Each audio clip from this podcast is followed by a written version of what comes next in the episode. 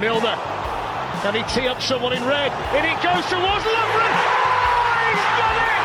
Liverpool have come back from the dead. O Liverpool quer mais, lá vem o Firmino, trouxe pro pé direito, driblou todo mundo, bateu e fez um golaço! Pajero! Oh, you beauty! What a head, son! What a head! Call it, take it quickly, Origi! Yeah! This is unbelievable!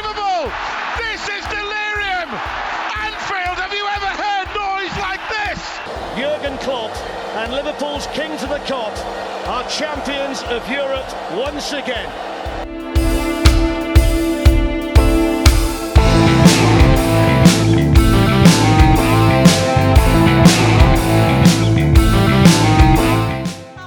Estamos aqui para mais um Copcast, seu podcast sobre o Liverpool. E aqui quem fala é novamente Carol, diretamente de janeiro. É, voltei aí para fazer mais um programa com vocês. E hoje eu tô aqui com o Luiz Felipe, do Makers Dream Brasil. Fala aí, Luiz, tudo bom, cara? Tudo ótimo, né? Não podia estar melhor depois desse, desse jogaço aí que a gente viu. É muito bom ter você de volta. Tomara que eu tenha suprido bem sua ausência. E vamos falar desse jogo aí que provavelmente vai ser um dos podcasts mais felizes que a gente já fez. Pô, a apresentação foi ótima, cara. Fica tranquilo, foi, foi melhor que, a- que as minhas. E também aqui comigo hoje eu eu tô com o Juan, também lá da Makers Dream Brasil. Fala Carol, fala Luiz, fala pessoal. Que dia, hein? Que clima, né?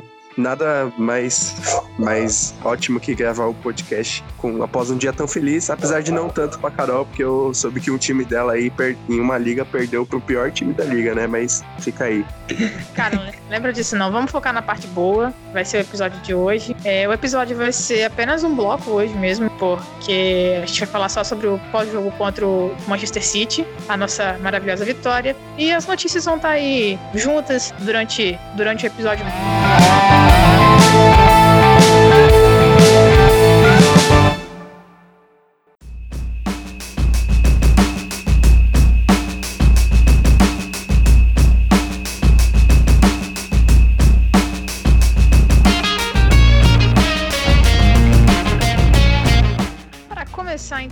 nosso primeiro e único bloco desse podcast de hoje, é... o Liverpool jogou nesse domingo contra o Manchester City, um dos jogos mais esperados da temporada, provavelmente mais esperado até o momento, é... além, é claro, do clássico de War. É, jogamos o- em Anfield, uma partida que teoricamente seria muito, muito pra gente, um jogo que sempre é uma pedra no nosso sapato. O Liverpool foi hoje a campo com Alisson, Trent Alexander-Arnold, Lovren, Van Dijk e Robertson na defesa. O nosso meio teve Fabinho, já adiantou meu man of the match, Henderson e Wijnaldum. E na frente, Salah, Firmino e Mané. Felizmente, o placar foi 3x1 pra gente, 3x1 pros donos da casa, com gols de Fabinho, Salah e Mané. Inclusive um golaço do Fabinho ainda no jogo, assim como o gol do Salah também no início. É, e com isso, o Liverpool conseguiu sair na frente logo no primeiro tempo. E da partir daí, praticamente dominou quase que o jogo todo. É, apenas ali naquele finalzinho, a conseguiu. Finalzinho não, né? Final, na terceira metade do jogo, terceiro terço do é, onde eles conseguiram fazer um gol, botaram um pouquinho de pressão, mas acho que não foi nada que, que tenha ameaçado a nossa vitória. Mas e aí, galera, o que, que vocês gostariam de comentar do jogo? Mais um jogo importante para a temporada. Infelizmente, abrindo mais pontos ainda com relação ao Manchester City e aos segundos e terceiro colocados da Premier League. Então, foi um jogo mais tranquilo do que eu esperava, né? A instabilidade emocional do City e o gol cedo que eles tomaram é, facilitou muito as coisas. É um golaço do Fabinho, diga-se. É, eu, não, eu não sei, não faço nem ideia de como ele chutou essa bola, porque ele, a bola parecia muito embaixo do corpo dele e foi um movimento espetacular para acertar o chute onde ele acertou. Mas, como, como eu comentei antes da gravação começar, é, eu sou uma pessoa muito otimista, mas eu sou muito cauteloso. É, mesmo com 3 a 0 eu tinha certeza que a gente não perderia esse jogo, mas eu não tava completamente. Como que eu vou dizer? Eu não tava completamente é, seguro. É, eu sabia que não ia acontecer nada demais, 3 a 0 era um placar muito grande pra gente, não pra gente acabar sofrendo empate, o tava muito concentrado pra isso, e o City não dava nenhum sinal de reação, mas eu não consegui ficar confortável até é, mais ou menos uns 80 minutos. O City teve 10 minutos de futebol onde eles realmente ameaçaram a gente muito, mas tirando esse espaço de 10 minutos onde eles conseguiram o gol e buscaram um pouco mais o jogo, é, eu acho que dos 83, 84 minutos em diante, o próprio City já aceitou o resultado e foi um final de jogo bem tranquilo aí. Eu concordo com o Luiz que o jogo foi bem mais tranquilo que o esperado. É, eu acho que o momento mais decisivo do jogo é realmente o primeiro gol para mim, mais até que o segundo gol. Acho que o primeiro, até pela pelo lance, né? Um lance polêmico, mas foi uma virada de chave em todos os aspectos, mental e no, no jogo mesmo, falando tecnicamente. Então, para mim, é um momento decisivo, um momento que, que deu mais tranquilidade pro Liverpool trabalhar. E para mim, o nosso meio-campo, eu não, não sei se eu diria que dominou a partida, mas deixou ela muito, muito mais segura do que, do que eu esperava antes, né? O Fabinho foi um monstro, o Hinaldo especialmente foi um monstro, o Henderson foi um monstro. Aliás, Henderson, o pessoal falou muito muito do Fabinho e do Hinaldo, mas tem que ficar o elogio ao Renders. Foi extremamente consistente e deu uma linda assistência. Enquanto o Renders esteve em campo, foi, foi o nosso melhor, foram os nossos melhores momentos do jogo. Então também fica aqui o meu elogio a ele. É, eu gostei muito do, do jogo, do, em todos os sentidos. Gostei até das polêmicas, porque acho que faz parte, ajuda a apimentar um pouco mais a partida. É legal ver a torcida do City chorando, né? Falando que é fake é da a Premier League pro Liverpool. É legal ver o choro do Guardiola, esperando Adriano lá, mostrando o 2 com a mão. Enfim, foi um jogo é, recheado, assim, para quem é torcedor. É, então aproveitando que você já comentou sobre as polêmicas, é, eu gostaria que vocês comentassem daquele lance do, do primeiro gol mesmo, que é, foi bastante reclamado pelo City. É, na jogada de ataque, o Lovren, se não me engano, cortou a bola, ela bateu claramente o Bernardo Silva e com esse toque ela tomou a direção do meio da área e depois disso ela acabou batendo no, do braço do Arno. É, foi um lance bastante curioso, porque durante a transmissão nós vimos, se não me engano, dois ângulos da jogada. Em um dos ângulos, aparentemente, a bola batia no quadril do, do Arnold, quadril coxa, e depois batia no braço, e a, a bola aparentemente tocou direto no braço do Arnold. É, muitos comentaristas, inclusive na transmissão brasileira, a informação que, que, que, o Paulo Andrade e o Mauro César trouxeram por meio da Renata Ruel, é, que ela interpretou o lance como um possível pênalti. No entanto, com a bola tendo batido na mão do, do Bernardo, é, a jogada deveria ter acabado ali, consequentemente não haveria um, um pênalti assinalado e depois disso a jogada acabou rolando, né? O livro foi ao ataque, é, não conseguiu ser efetivo na primeira tentativa. O Gundogan cortou a bola, se eu não me engano, tentou dar um chutão para frente e a bola caiu no pé do Fabinho, que ajeitou, chutou. Eu gostaria que vocês comentassem as impressões de vocês aí sobre, sobre como vocês viram essa jogada. Já que você levantou o ponto, fala aí pra gente o que você achou. Bom, tem vários lances, vários não, né? Mas tem alguns lances polêmicos nesse jogo. Vamos falar primeiro desse. É, eu concordo com, com o VAR e a minha opinião é a mesma que o Vitor Sérgio Rodrigues, comentarista do Esporte Interativo, soltou muito bem no Twitter. O árbitro realmente deveria ter parado o lance após a falta ofensiva do Bernardo Silva. E com isso, obviamente, não tem o pênalti, porque o Bernardo comete a falta primeiro. E para mim foi pênalti. A minha interpretação é que o braço do Arnold ele tá muito aberto. Então, se não houvesse falta do Bernardo Silva, deveria ser pênalti. Mas o que aconteceu foi que a jogada seguiu, apesar da, da falta ser nossa, ela seguiu, né? O juiz meio que deixou passar a primeira falta, porque a gente ficou com a bola. E aí, com isso, o Liverpool teve a posse. Depois o City teve a posse, como você bem falou, com Gundogan. E a regra é essa: a jogada continuou, o Liverpool passou todo o campo, é, teve troca de posses e a gente foi, conseguiu recuperar e fez o gol.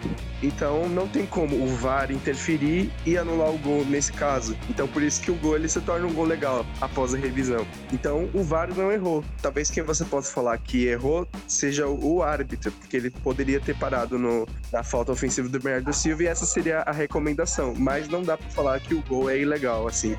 É, é meio que aquele famoso, aquela famosa história de um caso que acontece pela primeira vez, né? Então, a análise ela tem que ser feita bem minuciosamente, mas objetivamente falando é isso aí. Concordo com o que o Juan disse. Assim, acho que ninguém vai negar que se não tivesse o desvio do Bernardo Silva, tinha que ser marcado o pênalti, porque o braço do Arnold estava aberto é, e a bola bate primeiro no braço. Então, em circunstâncias normais, é um pênalti, isso pra mim é indiscutível. Só que a partir do momento que a bola bate na mão do Bernardo Silva, é, não se pode reclamar do pênalti, porque se o VAR fosse revisar esse lance, ia ver o desvio no braço do Bernardo Silva primeiro e ia parar o lance ali. Bom, o que pode ser observado depois, como vocês falaram, que o Vitor Sérgio disse, eu não cheguei a ver, mas vocês falaram, o Vitor Sérgio falou do, do segundo lance e tal, mas mesmo que fosse uma continuação do lance, assim, é, Eu imagino que teria alguma coisa, eu não conheço a regra, mas teria alguma coisa a ver com a lei da vantagem. Eu acho que isso pode ser argumentado, porque vamos supor, teoricamente não é para ter vantagem esse tipo de lance. A bola bateu na mão e parou, mas o juiz não viu o lance e de, vamos supor que igual aconteceu aqui um caso, igual aconteceu no caso hoje, a bola bate na mão do atacante, é, o lance segue e do outro lado sai um gol.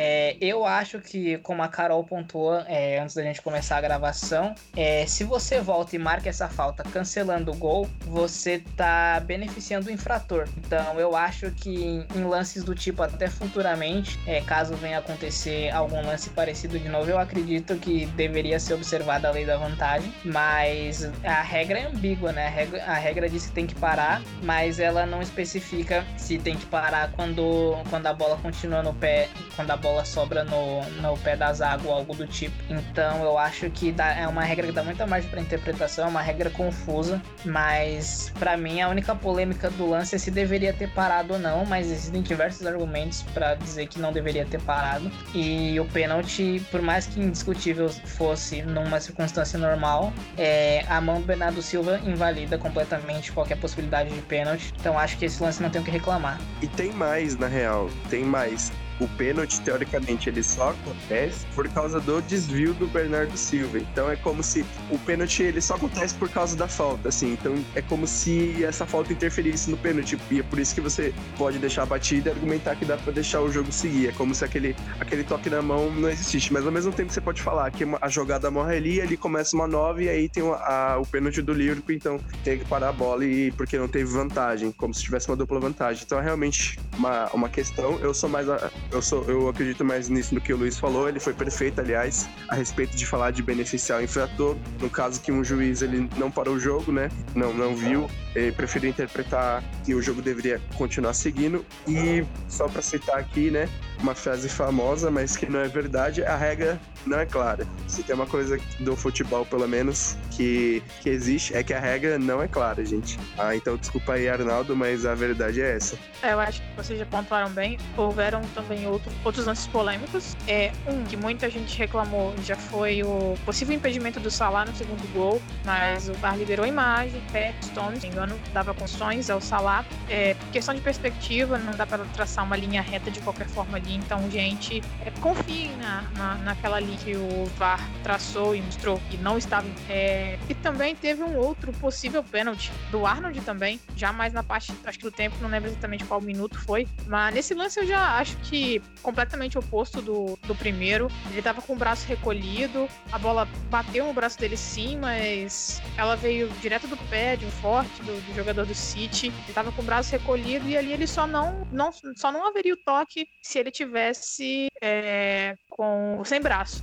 porque não, não, não vejo motivo para marcar ali. Diferente do primeiro, que se não houvesse a falta inicial do Bernardo, teria fatalmente o pênalti. E qual a opinião de vocês sobre esse, esse outro lance do, do Arnold, que não é exato, diferente do Salah? Ah, pra mim o lance do Arnold, o segundo lance do Arnold não tem discussão. E aquilo não. Se a gente for começar a marcar pênalti daquilo, o que, é, o que mais vai ter é atacante chutando a bola na mão do zagueiro, chutando a bola na mão do lateral. É, compararam esse lance, algumas pessoas compararam esse lance com o lance do Mané na final da Champions, mas é completamente diferente, porque o Sissoko tá com o braço aberto chamando um táxi, enquanto o Arnold tá tentando recolher o braço para trás das costas. Então, para mim são dois lances que não tem que não tem nenhuma não tem nenhuma similaridade. É, para mim é isso, não tem muito o que discutir esse lance. Eu não vejo possibilidade alguma disso ser um pênalti. Se, se, isso, se isso realmente for começar a ser marcado pênalti, a gente vai ver muito mais pênalti na, na Premier League, porque o que vai ter de atacante chutando a bola na mão do zagueiro não tá escrito. Para mim, marcar um pênalti desse é abrir precedente para marcar qualquer tipo de pênalti, sinceramente. Eu concordo com o Luiz e até por isso, né, a, a regra ela só mudou para lances ofensivos, ou seja, agora só é falta qualquer lance ofensivo que o, o jogador ele usa a mão. Mas nos lances defensivos não para os defensores usar a mão ou não é interpretativo. Então tem a questão de bola na mão e mão na bola ainda. E sim, realmente teve muita essa comparação com o pênalti do Sissoko e Luiz falou muito bem, até perdi ali na hora. Mas o Sissoko abriu, abre o braço dele quase para fazer um polichinelo, né? Então ele se deu ao risco abrindo tanto o braço assim. E o Arnold tava com a postura corporal de marcador e os braços bem próximos do corpo. Então são lances realmente diferentes, interpretações diferentes. E para mim o Michael Oliver, Oliver acertou é isso. Até agora, nenhum erro a favor do Liverpool, olha só. Que coisa, porque eu fiquei sabendo que, que alguns times iriam sofrer quando o VAR chegasse à Premier League, mas tá exatamente o que algumas pessoas pintavam, né? Mas saindo um pouco, um pouco um pouquinho do campo da polêmica agora, vamos analisar um pouquinho mais como foram as atuações dos nossos jogadores. É, eu achei que, que no jogo de hoje, vocês até comentaram, o meio de campo do Liverpool foi sensacional. Uh, adianto já que para mim o melhor jogador em campo foi o Fabinho, mas part a partida que fez o Vainaldo, o Henderson também, mas eu gostei demais. A partida que o Vainaldo fez foi uma coisa absurda. É, para algumas pessoas ficavam demais as atuações dele. É, foi meio que um tapa de que ele jogou muito bem, foi importantíssimo em diversos momentos, controlando muito bem a bola ali no meio de campo. O Fabinho, nem tenho o que falar, ele foi sensacional. O chute dele foi um absurdo. É, particularmente, eu nem esperava que ele chutasse aquela bola, aquela bola daquela forma. Imaginei até que ele fosse passar a bola ali. Muito bom que ele chutou. E mais uma vez, um gol de um meia do Liverpool, algo que era muito, muito pedido, especialmente pela torcida. Por que, que os nossos meias não participavam tanto assim dos gols e não marcavam gols como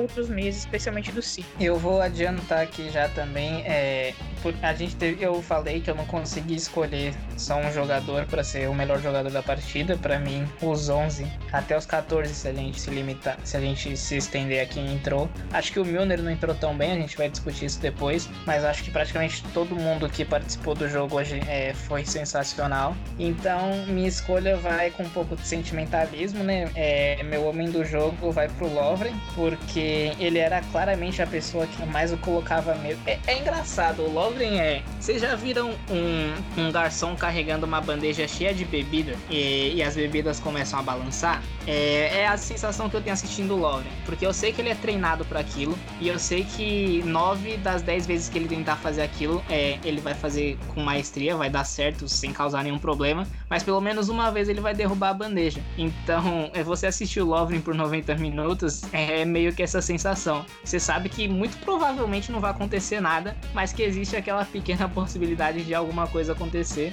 e ser bem bizarro. É, só que a partida que ele fez foi gigante e eu já disse no Twitter algumas vezes, vou continuar repetindo quantas vezes for necessário. É, a torcida do Liverpool tem que parar de com essa ideia de que existem jogadores medianos no nosso elenco, porque ninguém faz as temporadas que a gente tem feito nos últimos dois anos com algum jogador mediano fazendo parte do elenco. É, simplesmente não existe essa ideia, porque se a gente tivesse um elo fraco tão, tão proeminente assim, um elo fraco tão facilmente exposto, é, a gente não faria o que a gente faz hoje, o que a gente vem fazendo há duas temporadas. E eu acho que o Lovren, o Henderson e o Lalana em especial, esses três jogadores, são jogadores que sofrem um pouco com, com esse estereótipo. E ver Henderson e, e Lovren fazendo as partidas que fizeram hoje contra o que muita gente acredita ser o melhor time da Europa foi muito satisfatório. Eu acho que a gente, assim, se, se olhar para todo o nosso elenco, acho que muita gente vai concordar que os nossos três piores jogadores, piores bem entre aspas, é, seriam o Henderson, o Lovren e o Lalana. E mas para mim isso não é demérito nenhum. Eu acho que é uma prova do conforto do nosso elenco é, porque se o nosso maior problema é num time for o Lovren, é, a gente tá muito bem. É, eu duvido que qualquer pessoa consiga sentar na minha frente e me convencer que o Lovren não seria titular em diversos times do, do famoso Big Six hoje. O Tottenham tem problemas defensivos com o Vertonghen e com o muito porque, por questões contra, contratuais, mas a questão é que o Davis já jogou na zaga, o Eric Dyer já jogou na zaga, o Davinson Sanchez está jogando é, diversos jogos e o Lovren é melhor que todos esses caras. O Lovren seria titular no Arsenal, o Lovren seria titular no City hoje. O City sem um Laporte é, tem que escolher entre o Fernandinho, o Will Rodrick, são meio campistas, o Stones e o Otamendi, que sinceramente não passam confiança nenhuma. E não tem ninguém que vai sentar na minha frente e me convencer que o Lovren não seria titular e que não melhoraria essa defesa do City por enquanto. Lógico, com Laporte e outra coisa. Mas a questão é que a gente tem um zagueiro que seria titular em alguns times do Big Six e ele é visto como o nosso pior jogador. Então acho que isso é uma situação muito confortável pra gente estar. Tá E pra, por isso o meu Man of the Match vai para ele. É, ele merece muito, a partida que ele fez foi gigante. E um highlight do dia foi aquele, aquele corte que ele deu no chute do Sterling, se eu não me engano. Que ele se jogou na frente da bola para cortar, o Sterling travou o chute e ele se jogou de novo para cortar o chute. Eu achei aquilo sensacional. Luiz empolga, né, mano? Mentira, eu acho que eu concordo com ele que o Lovren seria titular em, em alguns times do Big Six. N não, não concordo que ele talvez seja melhor que alguns nomes que ele falou, mas eu tenho uma pergunta que achei muito interessante antes de eu, de eu falar o que eu ia falar. Eu tenho uma pergunta rapidinho pro Luiz. Luiz, você disse que os três piores jogadores do nosso elenco são o Lalana, o Lovren e o Henderson. Então isso quer dizer que você acha o Rendão, nosso capitão, pior que o Origi? Cara, o, o Origi é sensacional. Eu, eu já falei isso diversas vezes. É, o Origi é monstruoso e você nunca vai me ouvir falando mal dele. Nunca, nunca, absolutamente nunca.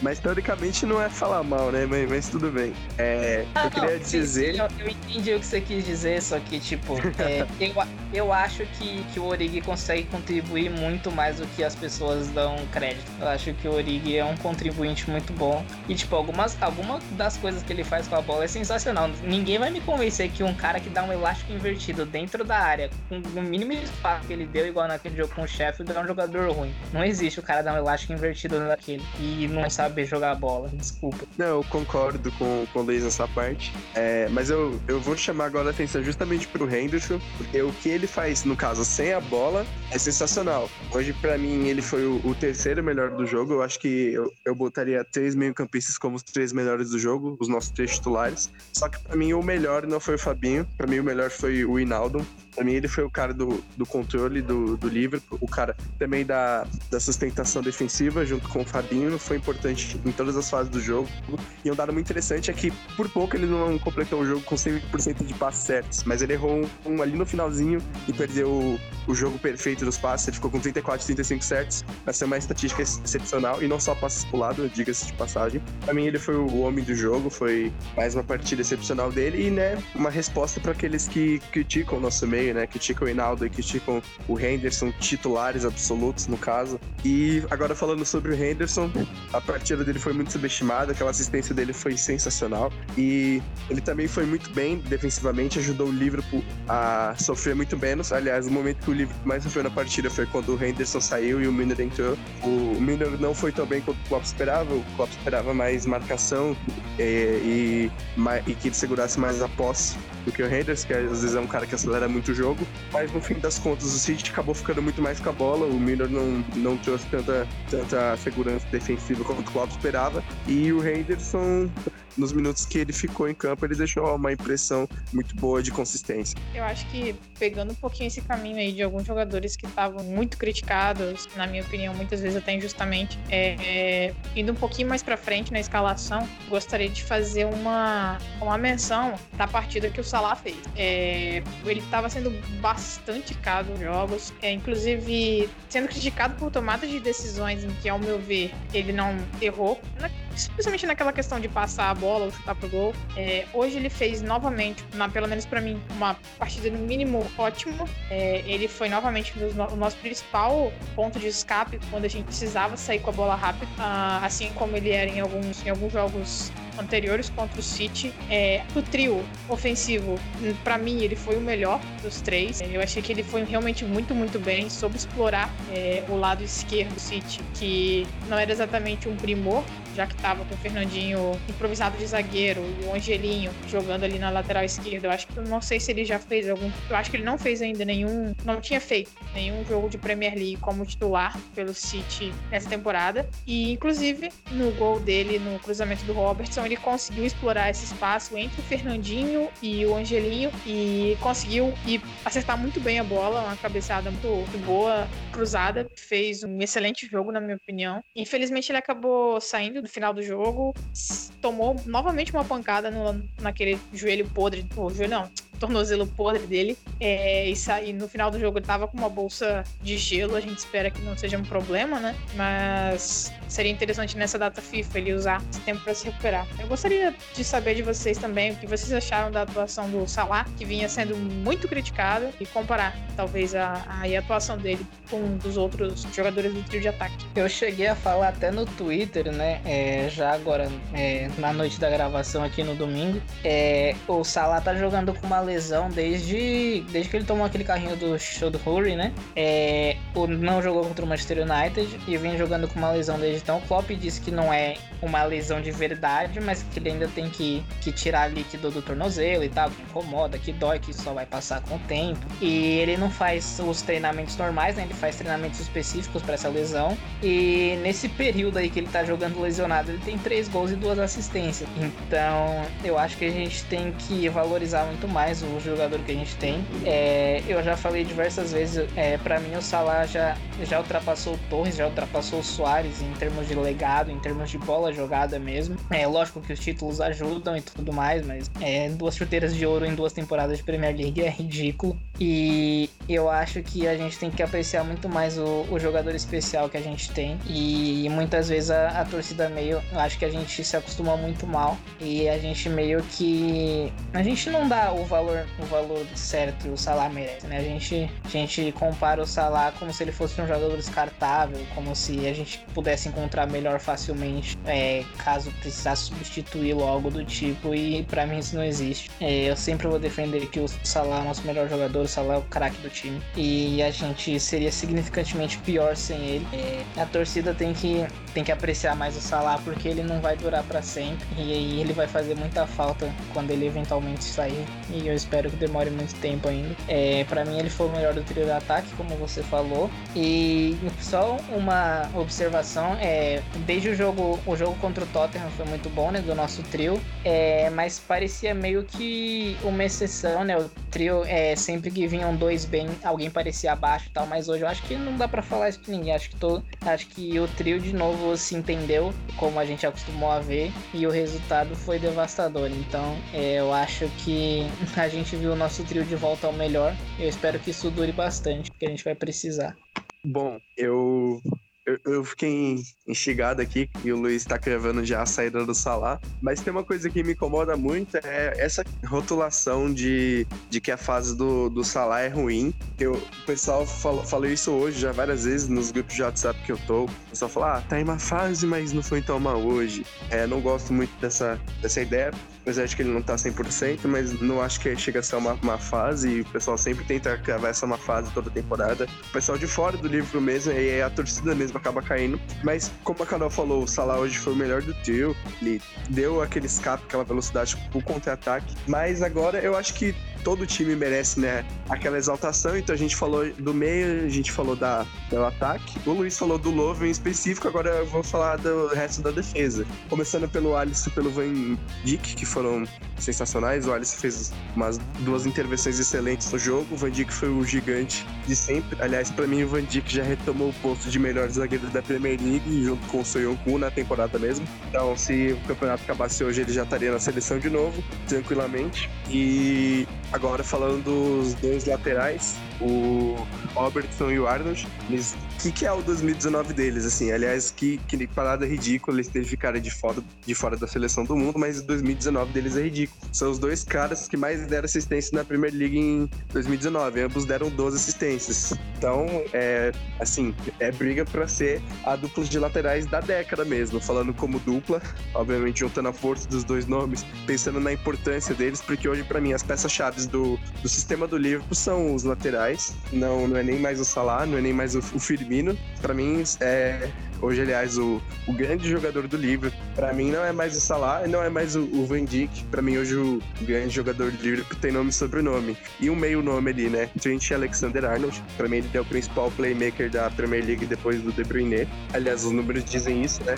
Os números de, de assistências, de assistências esperadas, de chances criadas. Então, é, pra mim ele é, o, ele é o, o cara que tá fazendo uma temporada de top 5 da Europa, assim, e é absurdo ver isso pra um lateral. É, a gente acabou falando bastante aí do Love, meio do ataque, deixamos de lado, sem querer, o, a dupla de, de laterais, que hoje, cara, falar bem desses caras é, é redundância. A gente sabe quanto eles, quanto eles estão jogando. As inversões de bola é, no jogo foram coisas sensacionais, especialmente aquela do gol do, do Salah. O Arnold inverteu a bola pro Robertson com o pé teoricamente menos bom, digamos assim, dele. Ele inverteu com a canhota. Perfeita, o Robertson foi lá e deu um outro cruzamento maravilhoso, perfeito pro Salah. Então acho que realmente era, era importante destacar o trabalho dessa dupla de laterais, que para mim é por muito a melhor dupla de laterais do mundo hoje. Então, falar de Robertson e Arnold é chover no molhado, né? Não tem muito o que falar mais deles que já não foi dito.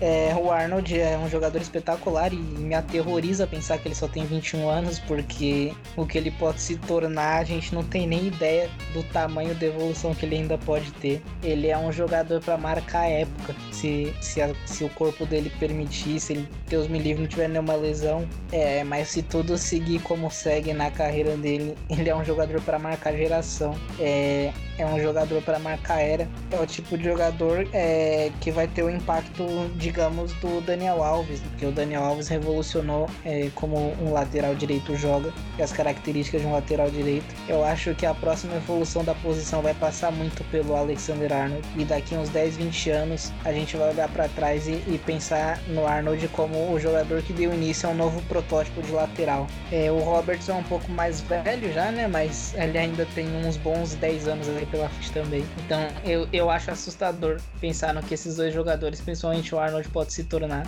É, mano, eu, eu concordo assim com o Luiz e me deixa realmente assustado também, que ele só tem 21 anos. E antes de, de concluir, eu vou deixar uma pergunta, mas acho que eu vou concluir, né? Pra não fazer duas falas. Mas eu quero perguntar também se eles concordam que o Arnold é o melhor jogador do time na temporada e que ele é um dos melhores da temporada europeia. Eu quero deixar essa pergunta pra cada e pro Luiz. Mas só pra falar, eu acho que ninguém faz o. ninguém fez na década o que o livro faz. Essas inversões de lateral para lateral com tanta consistência, com tanto acerto, com tanta frequência, é uma coisa surreal, assim. Muitos times já. Muitos não, né? Alguns poucos times jogaram na década, alguns timaços, aliás, com os dois laterais espetados, dando suporte ofensivo, o próprio Real Madrid, o próprio Bayern do, do Duke Hikes. Só que nenhum faz o que o, os nossos laterais fazem. Nenhum torna os laterais peças tão chave do jogo como, como os nossos.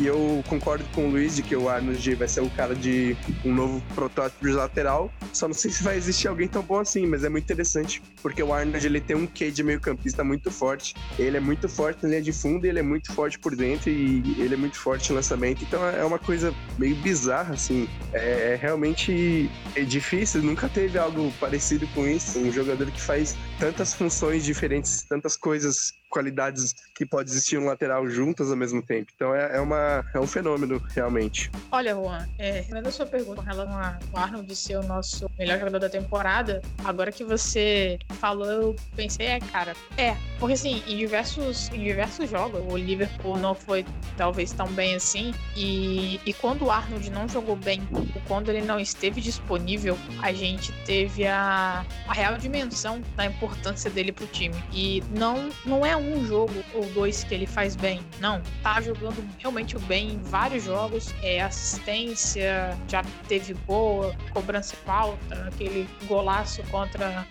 Se agora foi contra o Burnley, né? E que acabou voltando por causa que bateu nas costas do, do jogador do, do time adversário. Agora posso ter confundido o adversário, mas e realmente, eu acho que depois que você deu esse, esse gatilho aí, eu concordo que ele provavelmente é o nosso melhor jogador na, na temporada, além de representar muito bem o espírito do time e da cidade em campo. Só voltando aqui, porque eu percebi que eu não respondi a pergunta, agora que a Carol falou, realmente, eu, eu acho o Arnold nosso melhor jogador dessa temporada, acho que no momento isso é indiscutível. E a gente, cara, eu não tenho palavras para descrever o Arnold, o Juan me conhece há muito tempo. Ele sabe que, que quando eu tinha muito tempo de acompanhar a base, eu falava do Arnold desde os 16 anos dele. Então eu realmente me sinto um pai orgulhoso vendo esse moleque jogar, porque, porque o, que eu, o que eu depositei de fé nesse garoto não tá escrito, mas ele tá superando todas as expectativas que eu tinha sobre ele.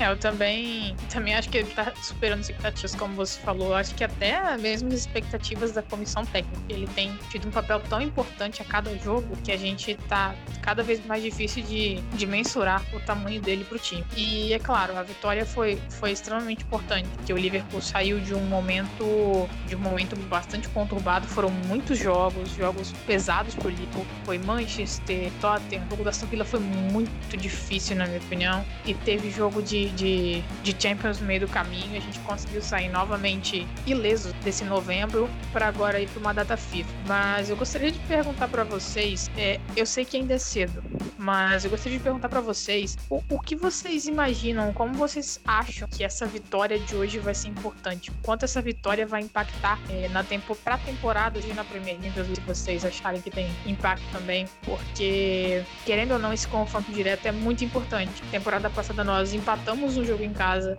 e perdemos fora de casa, é, empatamos em casa com um jogo bem feio, um jogo bem apático, um jogo que não cumpriu as expectativas diferente do jogo de hoje. O que, vocês acham aí? Rapaz, olha, eu meio que falei disso no, no, último podcast, que se a gente ganhasse era uma mão na taça, né? Não foi bem isso, mas tô dando aquela exemplificada. Mas eu acho que não é uma mão na taça, mas é um, um grande passo. E por quê? Porque o City ele ainda tem os seus jogos mais difíceis a vir. A gente já enfrentou todos os times do Big Six e o Leicester, que hoje o Leicester dá pra considerar ali, né, um time pelo menos do mesmo nível de alguns aí. E o City ele só enfrentou, além da gente, o Tottenham e empatou, né? Então, próxima rodada, depois da data FIFA, ele já tem o Chelsea, que hoje é o vice-líder. Aliás, vice-líder não, terceiro lugar, o vice-líder é o Leicester o City tá em quarto. Então, o City já tem um confronto direto ali bem complicado, porque o Chelsea vem embalado, apesar de ser um time bem novo, bem jovem. Então, a vida do City é muito mais difícil que a nossa nesse final de ano. O nosso jogo mais complicado é o derby com Everton, que é um clássico, né? Então, sempre tem esse fator aí. E para mim, a vitória, ela é um divisor de águas psicológico também. Pra gente, só mais para cima, provando a nossa força mental em dia e o quão forte esses caras são, o quão forte eles têm essa força mental. Aliás, saiu uma entrevista do Miller muito interessante, uns dois dias atrás, de ele falando que ele não quer que esse time seja lembrado como aquele que ganhou a Champions League uma vez. Aliás, uma referência meio que ao time de 2005, né? Que é, é um time que é visto assim, apesar de ter ganhado a FA Cup 2006, foi, virou o time que ganhou a Champions uma vez e que nem era tão bom assim, mas é exatamente essa imagem que o nosso elenco atual não quer ter quando essa geração passar. Eles querem ser aqueles caras que foram muito vitoriosos e que trouxeram muitos títulos e muitas felicidades ao clube. Então a vitória de hoje é um, é um passo importante em todos os sentidos e cumpre aquela, aquela temática que o próprio Guardiola usa, que o campeonato é vencido nas primeiras rodadas e nas últimas. Nas primeiras a gente já venceu, então agora é deixar esse meião passar e decidir nas últimas. Aliás, nas últimas tem o, o City livre pro Etihad, dia 4 de abril, que, aliás, eu descobri que esse jogo vai ser só dia 4 de abril hoje e fiquei muito triste, porque dia 4 de abril eu vou estar tá vendo o Travis Scott no Lollapalooza. Só uma coisa aqui rapidinho, que eu não vou deixar o Juan escapar com essa não. Se você não se você não ouviu o último podcast, é, pode escutar lá, porque você vai, você vai ouvir que eu tô falando a verdade. O Juan disse que se a gente ganhasse, o título tava decidido. E ele disse que, que vencer vencer o City é, já podia entregar a taça. Ele falou, vocês podem escutar no último podcast, ele não vai não, se livrar. Não disse nada disso, não, ele, ele, não vai se livrar dessa.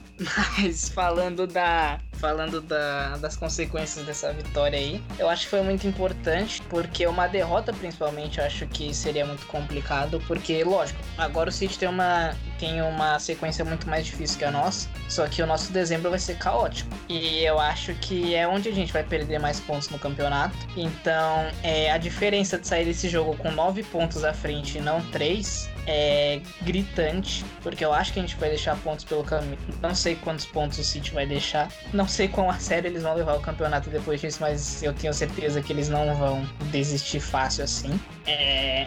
Então, é... faz muita diferença ter 9 pontos e não 3, porque agora a gente pode ter um dezembro, é, a gente pode se dar o luxo de derrapar algumas vezes em dezembro, não muito, mas a gente pode se dar o luxo de de não ter um time no nosso cangote aí é, para qualquer tipo, para qualquer deslizada que a gente der. E ainda tem muita coisa para rolar nesse campeonato, não tem nada decidido, ao contrário do que o Juan preveu.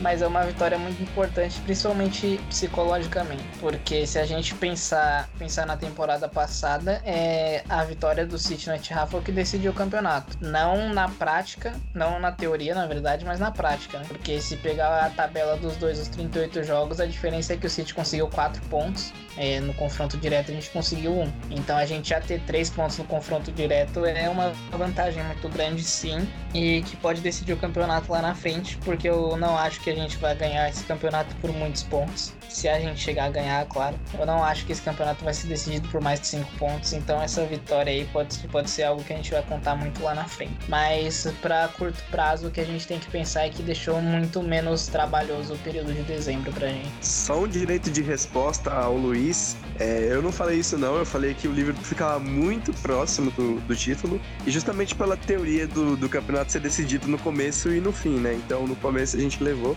Também acho que esse meião vai ser complicado demais, esse dezembro e janeiro, especialmente dezembro, tem tudo para ser bem, bem, bem traiçoeiro, mas nove pontos servem para isso, né? Apesar de que Temporada passada a gente chegou a ter 7 pontos e perdeu, então se fosse temporada passada a gente ganharia, por exemplo, porque a gente ficaria ainda um ponto na frente. A gente perdeu por um ponto, a gente tendo dois a mais hoje a gente ganharia. Mas enfim, é, Luiz foi muito bem, não acho que a gente já ganhou, mas foi um passo importante e é isso.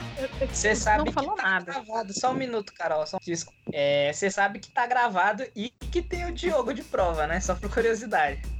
Então, e, pra mim, a próxima abertura do Copcast. Diga, Carol, eu falo por último. Tem eu de prova também, porque quando eu fui editar, eu ouvi. E o senhor, inclusive, em episódios anteriores, falou: eu não vou zicar, abre aspas, eu não vou zicar apenas o resultado, eu vou zicar a temporada toda. Fecha é, eu não falei todos isso, não. Falou assim, é, mas, todos os episódios Agora eu, eu vou exigir no STF aqui, pra, na próxima abertura, ou para o final desse episódio mesmo, ser a minha fala reprisada para provar que eu não falei nada disso. Então, quero a minha fala reprisada no final desse episódio.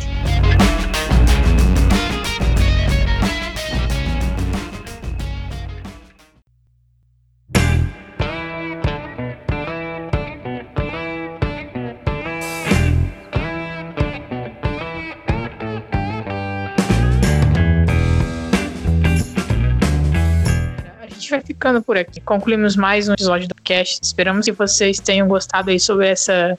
gostado dessa reação instantânea que nós fizemos sobre, sobre o jogo. É, foi um podcast um pouco mais aberto, único bloco, só mesmo para falar sobre isso. E agora a gente vai ficar. A gente vai ter menos jogos durante os dias, vai ter data mas a gente tá preparando episódios legais aí pra você também. Gostaria de agradecer ao Luiz e ao Juan que, que participaram do episódio hoje. É, apenas fazendo aí uma, uma lembrança. Não, não pude participar do episódio anterior, mas gostaria de deixar agradecimento de todo mundo que participou e conseguiu fazer um excelente episódio aí também. E agradecer, claro, sempre aos ouvintes que, que sempre estão dando aquele play, compartilhando e dando aquela força aí pra gente.